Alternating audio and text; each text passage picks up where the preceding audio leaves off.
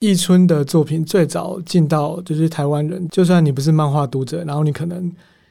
接触到他的漫画的其中一个契机，其实就是前几年有人发现说，螺旋式这么一篇看起来就是没有任何合理之处，然后可能反映的是。应该说日本人的想象啊，他们就觉得说哦，这个东西都是在反映作者内心的怪诞，就会觉得他画的东西都超级奇怪，然后绝对的脱离现实这样。可是结果呢，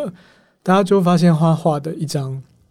呃有很多眼科招牌的那张照片，其实就是台南的街景。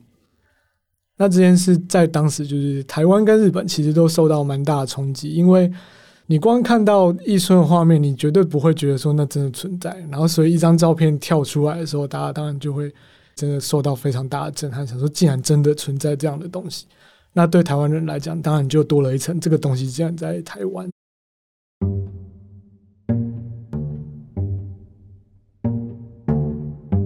欢迎收听《迷成品 Podcast》，今天读什么单元？在每一集节目里，我们精选一本书，邀请来宾深度分享。也聊聊这本书带给我们的阅读趣味、启发与思索。大家好，我是吴平路。平常我都会在 IG 上跟大家分享平西漫画艺术的表现手法。那这次是第一次上 Podcast 来聊漫画，不知道大家想到日本漫画会想到什么呢？我们或许会很习惯像是 Jump 系的王道漫画，尤其去年《鬼灭之刃》的流行，几乎标注了一个社会现象。提到漫画，我们甚至还会联想到快媒体的改编成动画或电影的，几乎是以故事文本为导向的作品。娱乐可能会是我们想到漫画时第一个想到的功能，想到可以一直看漫画，我们不由得觉得生活过得很无忧无虑，可以一直很欢乐。但会不会有一天，有一种漫画是充满着晦暗、忧郁，但又慰藉了无数的心灵？会不会其实漫画在取悦大众之外，还可以有不同的样子？会不会有一天，漫画不只是一个说故事的媒介，还是一个表现的手法，一种形式，一种我们知道它的机制，而且能自由操作的装置？于是今天想跟大家聊聊一位特别的日本漫画家，他目前高龄八十多岁，是一位在日本漫画史上不能忽视，但却又长期不被认识的作者。为什么他这么重要，而我们却不认识他呢？那是因为他十多年来不断拒绝海外翻译版权的授权。听起来很有艺术家的个性，但其实也只是嫌麻烦而已。如今他觉得再拒绝也不好，终于试出授权。而台湾方面则由大块文化在近期出版他的两本选集。到底是谁呢？他就是这直一春，一个从日本漫画产业蒸发近三十五年的漫画家。今天也邀请到选集的选书人，同时是 Manga-seek 台北另类漫画书店副店长的黄坚黄宏彦，来帮我们一起认识这位独特的创作者。黄坚好，好，迷成品的听众好，呃，我是黄宏彦，这黄宏彦是我的本名，然后我翻译的时候基本上都是呃用黄宏彦，不过私底下大家都是叫我黄坚。这次大块文化出版两本这直一春的选集，那我相信这令许多资深漫画读者都感到非常的振奋。呃，然而相比于同样重要的手冢治虫或是水木茂。对许多台湾的一般读者而言，这直一春这个名字似乎是挺陌生的。那黄坚担任这次选集的选书人，是不是可以跟我们介绍一下一春的创作生涯发展，以及在当时年代为什么他的作品会是这么重要？我觉得他重要的一个原因是日本漫画史的，我觉得可以用进化来形容，进化的其中一个面向，其实是在他一个人身上发生。就是至少我都能看到的资料，就是显示说他是最早做出一个突破。那那个突破是什么？我等一下会讲。总之就是发生在他一个人身上，同时代看不到其他人跟他做类似的事情，这样，所以大家就会觉得说，哦，为什么把他的地位放到跟手中之虫，可能就是可以平行这样子。我觉得台湾人就是，或者是其实大家已经透过网络，有一些如果是真的平常关心漫画的人，他已经有机会稍微看到一春的图像，因为网络时代就是这样，你可能。呃，作品还没有正式引荐，可是你就是有一些机会，或者是大家传来传去，你会看到这个人，因为毕竟他就是很重要嘛。那如果你有一些会挖漫画的朋友啊，可能就会看到这样的东西跑出来，可能大家就会说，哦，这是艺术漫画，然后艺术性很高之类的。然后你可能就会想象说，哦，那这个人可能就是哦很孤僻啊，虽然很孤僻是事实，没有错啦，但是你想象中的那个艺术，你可能就会觉得说，好，他就是跟。呃所谓娱乐完全断裂，然后他可能就是反娱乐啊怎样？你可能会有很多这种关于大众 VS 艺术的想象。但是我觉得它特别之处就是在于，它一开始就是画所谓的娱乐漫画。对，他是在一九五四年出道。那他出道的时候画的东西就是娱乐漫画，以类型而言的话，然后那是所谓叫代本漫画这样的东西。那我这边就是可能很简单的讲一下背景，让大家知道说，诶，所谓的他的突破到底是突破了什么东西？这样子。刚刚讲到代本漫画这个词，它指的就是说日本战后的一种只在漫画出租店呃流通的书的形式。其实台湾人应该蛮容易想象那样的东西，就是。就算是现在去租书店，你可能会看到一些哦玄幻小说，就是有一些你其实，在一般书店是看不到的流通品，它被印出来，它写然后印出来铺的地方，基本上就只有出租店，所以它就是一个真的感觉上蛮不真实，然后它的内容上就真的是非常强调娱乐，打打杀杀那些有的没的，你可以去想说哦玄幻武侠。推理大概就是那样的东西，那它它的起跑点就是在这一种类型的漫画上面。其实最近有一位呃漫画研究者，他也是漫画家，然后他叫源太郎，然后那个源是米纳莫多他刚过世，然后我就是有查到说他，因为他其实应该是一个代本漫画研究者，然后他就说最初期呢，代本漫画其实主要是以儿童少年漫画为主，就是我们现在很爱讲的哦。老一辈人会觉得说，漫画就是给小朋友看的。其实当时在日本，当然也是一模一样的情况。大家就会觉得，大家去出租店，然后可能就是小朋友看的那些强调勇气啊、冒险啊那些类型的漫画。然后，但是呢，这个东西久了之后，就是根据刚刚我讲那个漫画研究者的观察，就是到一九五五年之后，可是出租店也开始出现一些不健全的作品。然后你可能就可以想象，就是因为。一开始是大家是小朋友去看漫画嘛，可是久而久之，一些劳动阶级，就是一些真的是比较大人的读者，他也会去出租店看漫画。那你当然必须要推出符合他们口味的东西，所以可能一开始漫画就是出代本，可能就是普遍级，然后就是小朋友看。但是久了之后，也开始有辅导级、限制级那些比较打打杀杀、惊悚啊，或者是动作片的这些东西，就变成这些东西也没问题，也可以出现在这个漫画。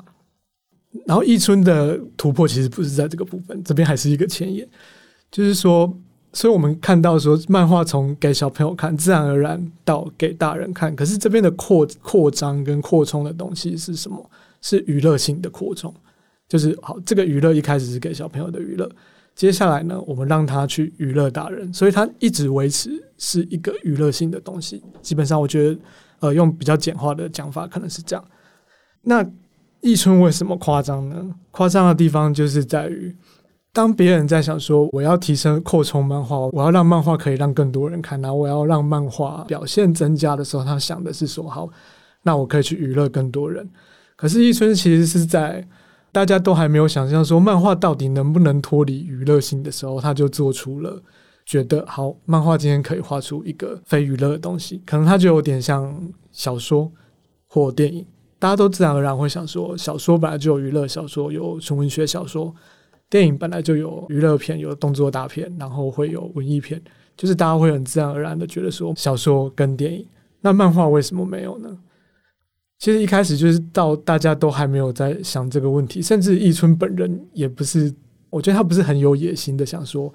我要突破，他只是觉得哦，一直画这些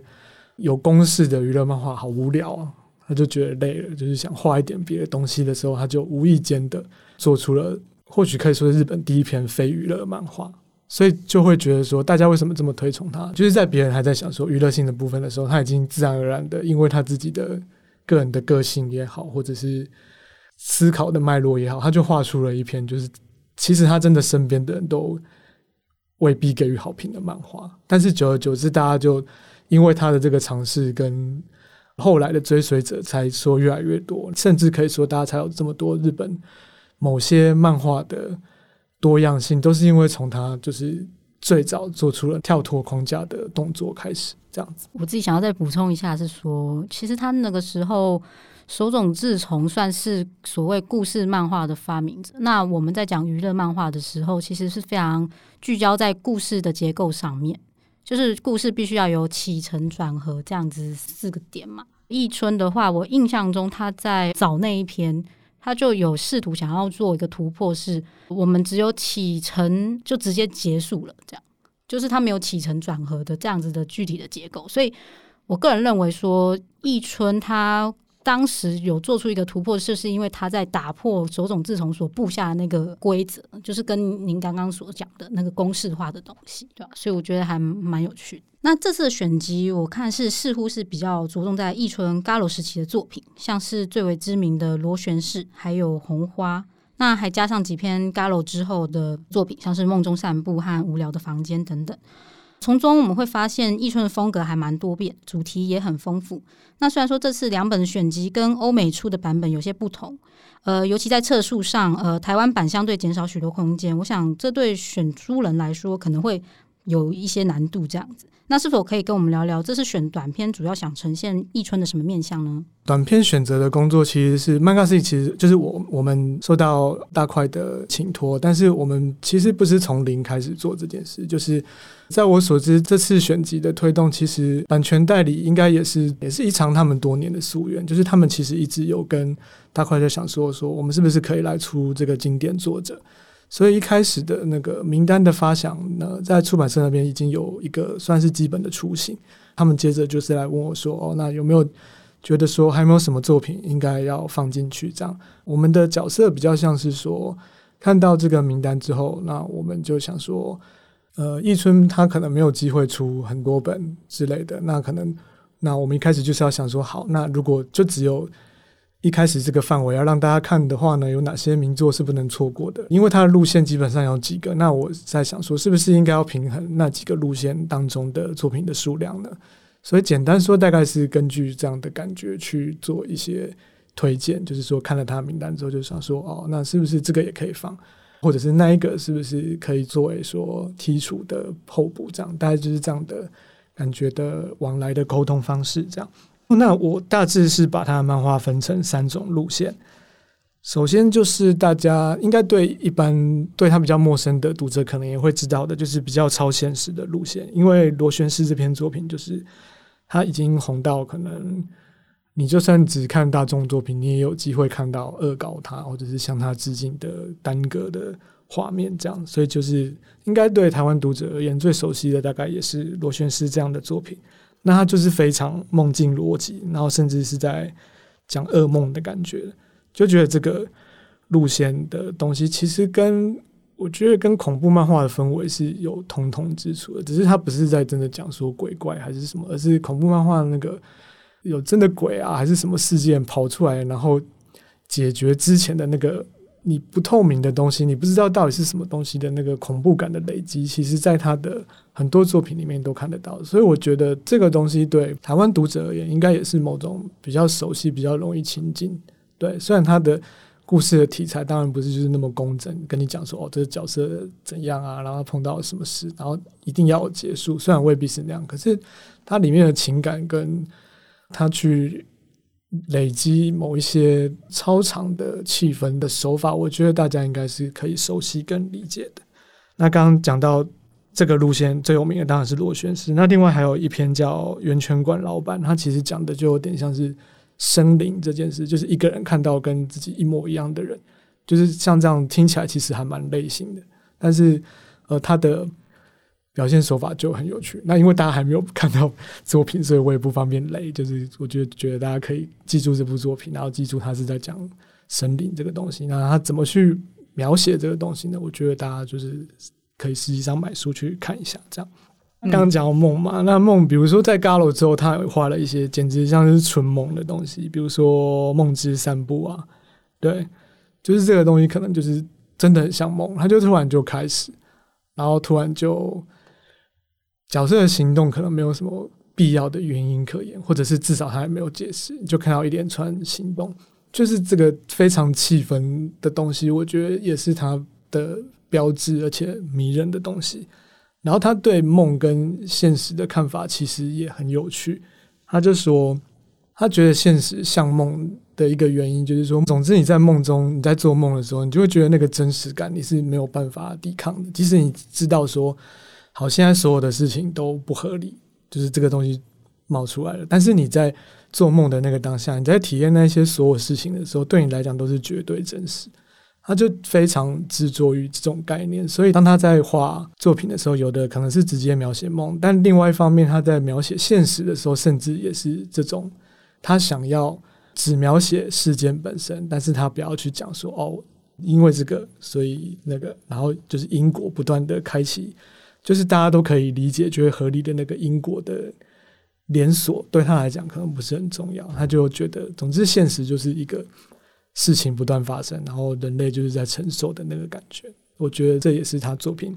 有趣的一个地方。这样，那第二个路线是旅行，在这次选集里面收到的有《红花》跟《满酒屋少女》这两篇。这样，那他在讲的事情都是说，主角到深山里面，然后他遇到了其实蛮孤独的女主角。但是那个感觉就是有一点跟他们的生命擦身而过，然后就是主角在旁观他们的生命，然后有一种淡淡的哀伤，就是他可能很难真的介入什么，就只是看到说哦，好，有这种遗世独立，就是跟整个社会脱节，然后他可能也没有办法离开他的生活的那种感觉，就觉得他的其中一个旅行的面向对他来讲是这样的东西。一般人旅行可能会想说：“哦，我暂时离开，然后我一定会再回去。”可是他在旅行寄托的比较像是说：“哦，我好像真的可以斩断我在现实社会中那些人际关系，然后我想要去看说人类真正的存在状态是什么。”这样讲虽然很重，但是我就觉得他的漫画给人的感觉就是比较像是这样子。那这是旅行当中可能容易出现的那种比较沉重的部分。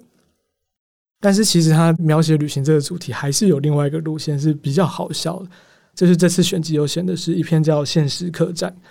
然后他讲的事情是说，主角投诉到一家超级无敌破烂的旅馆，对，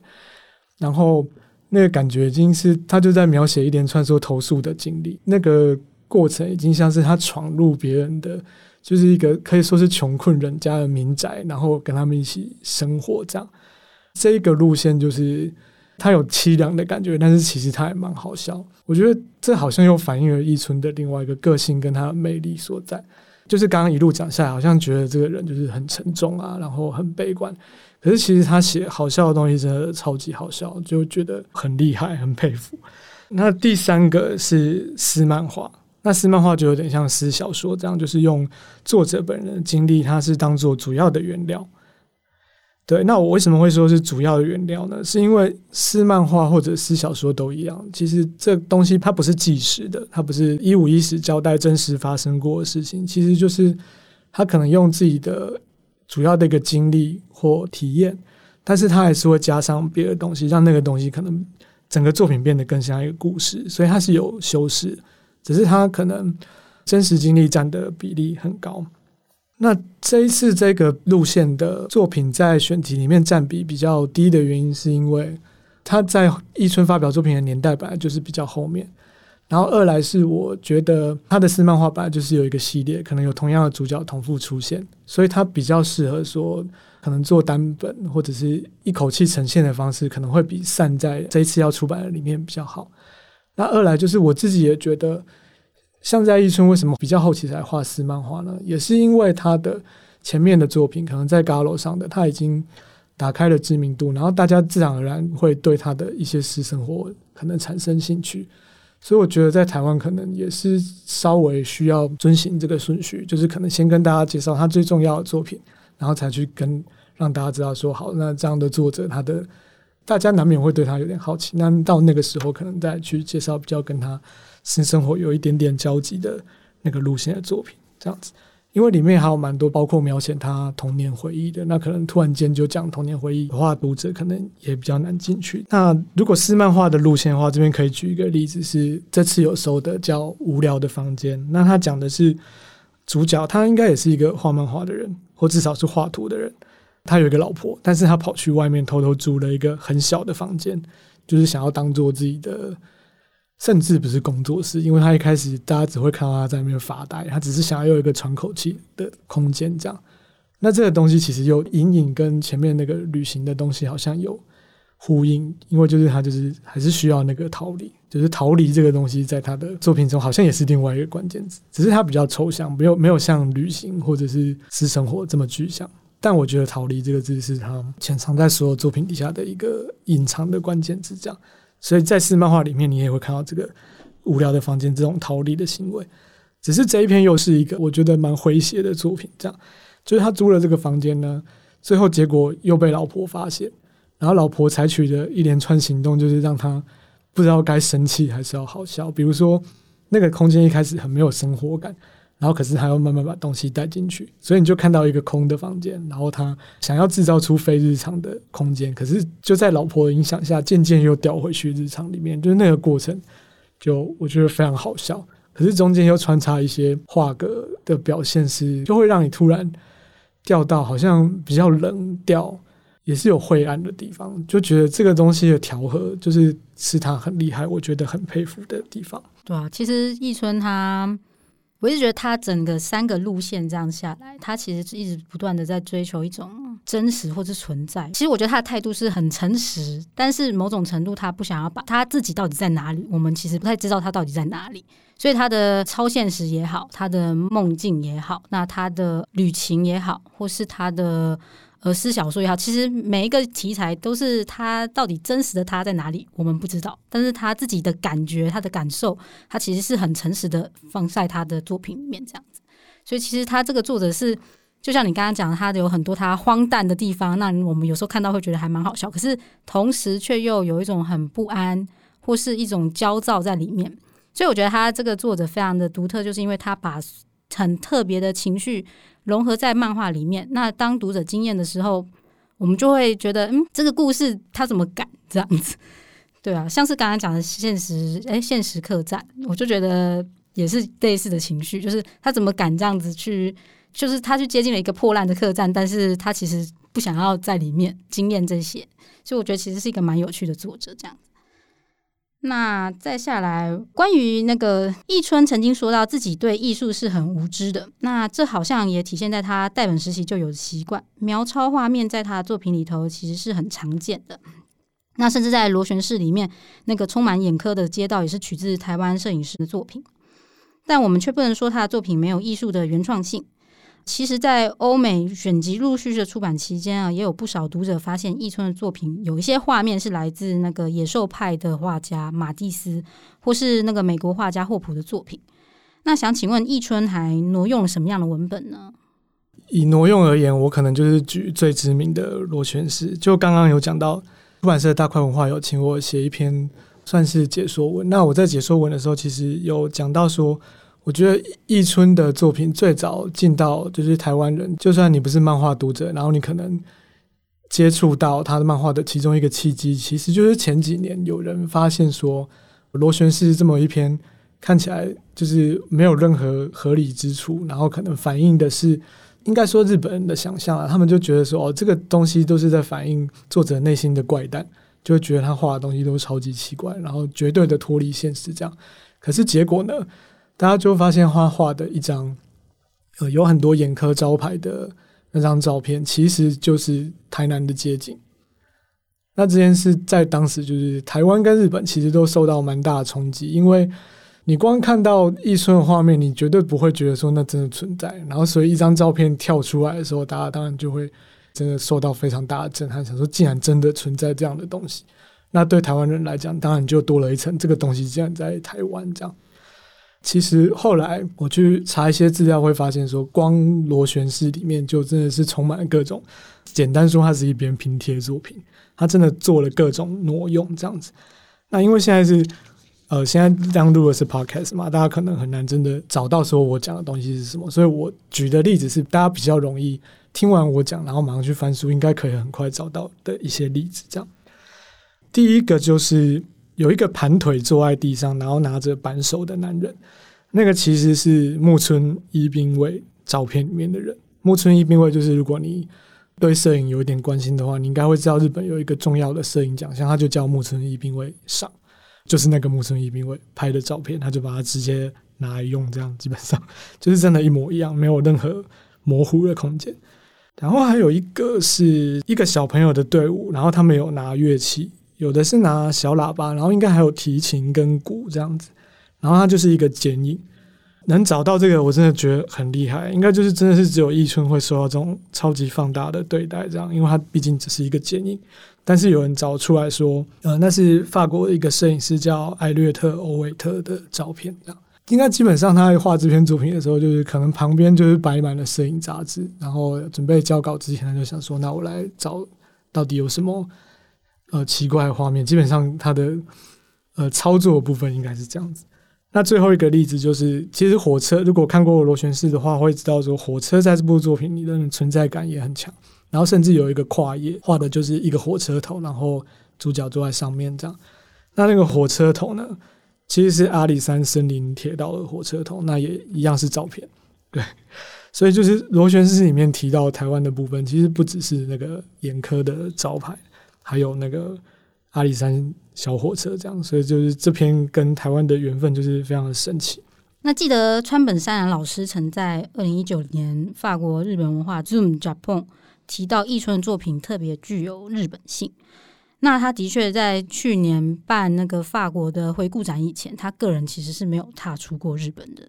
那从 Garo 的时期的作品，我们也可以看到一种对日本的乡野啊，或是过去的日本有一种怀念。那就我所知呢，在日语方面，他也有使用关于方言的部分。那想请问，你认为台湾读者身在跟日本如此不同的地方，那面对艺春的作品，我们可以怎么理解呢？那这次大块引介，你觉得它可以带给台湾漫画圈什么样的启发？这样？那我先讲理解的部分。其实我们办展的时候接待日本人的时候，可能也许是因为我们就是做的东西是比较另类漫画，但其实听到大家形容台湾的风景很艺春这件事，真的是那个频繁度真的是非常高的。这是一个很有趣的现象，因为他笔下的风景或者是气氛，假如是日本，你现在可能真的要到非常非常乡下的地方，你才找得到。那都会区真的很少很少。可是，在台湾，然后甚至就连台北，因为我们招待日本的访客，可能也不会跑太远，就只是在台北跑。可是，就连在台北、新北的街角，我觉得真的就可以找到很多类似的那种有点破败，然后真的是比较古老的景象，也不是古老了，可能就是没有到乡下的程度，但是可能就是一些比较荒废的建筑物或者是空地那样的景观，就很自然而然的跟。台北其他地方比较繁荣的地方直接混合在一起，我觉得这个东西对他们来讲也是蛮新奇的。这样，那我就会觉得说，因为有台湾有这样的日常风景，所以我就会觉得这个东西是相当直接的。我觉得跟一春的漫画的连接，因为比如说你在你真的是走在路上，你也不用特别去找，你真的就可以看到啊，有点比如说有点死气沉沉的老房子啊，然后或者是。非常混乱、没有秩序的景观啊，就是它当然不是整个台湾都是那样，但是这些零星的风景真的是一真的存在在我们的生活中，所以我就会觉得一春画漫画，然后他很重视背景，他在背景里面放的这些情感，我觉得大家就是呃应该是可以理解的，就是只要大家静下心来，然后去真的是。可以调整成比较像是看画的感觉来看他的漫画的话，而不是执着于说好，他现在要讲怎么好像没有在讲任何事情。就是如果是稍微切换看他的漫画角度，你可能就会知道说哦，那他为什么要这么重视背景？那他通过背景想要表达的东西是什么？我觉得这反而对台湾人来讲是相对容易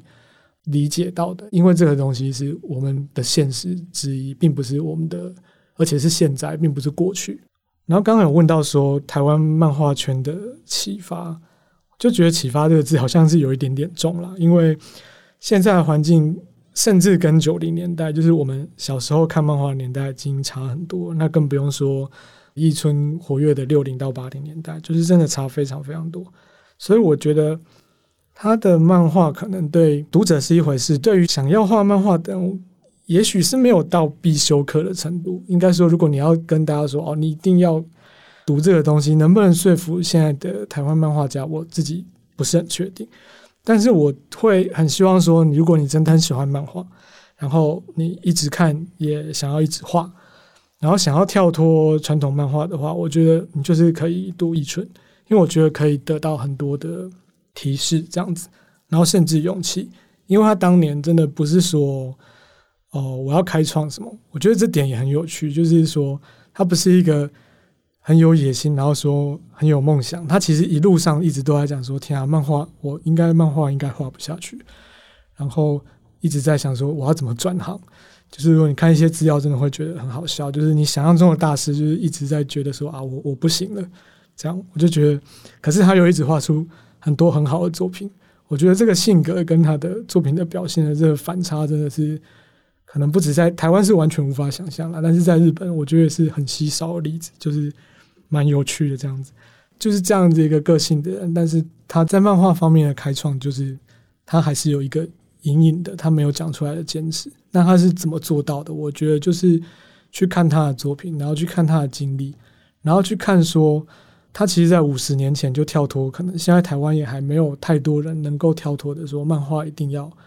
娱乐这件事。我觉得就是会找到方向这样子。当然不是说娱乐漫画不好，而是说有的人就是自然而然的觉得说我应该可以用漫画讲别的东西。我看漫画。也会希望有呃，比如说文艺电影，也会希望有可以读到的纯文学小说之类的东西的话，那我觉得对这些创作者或这些类型的读者而言，一村就是会是一个很适合的呃作者，会很希望他们找来看看。亦村它可以带给台湾什么样的启发？其实对“启发”这个字虽然好像有点重，但我觉得可能普遍目前台湾的漫画圈或是漫画的产业，可能都会一直在聚焦在市场经济这一块上。但是我认为漫画其实它是一个创作活动，它还是必须让创作者自己去思考他想要的东西是什么。他可能不能只是迎合读者而已。所以我觉得其实。亦村的引进，它其实带给台湾可以说是漫画圈或是创作圈，可以有一份自由去思考自己未来可以怎么去做这个创作。那今天的节目就到这里，那也邀请大家到诚品书店全台门市及诚品线上网站查找大块文化出版的两册《这职亦村漫画选集》。那如果大家有因此了解到这座日本漫画史的巨山，那就太好了。若你喜欢今天的节目，请在收听平台给我们五颗星或留言建议。谢谢大家收听，也谢谢今天的来宾黄健，我们下次见，拜拜。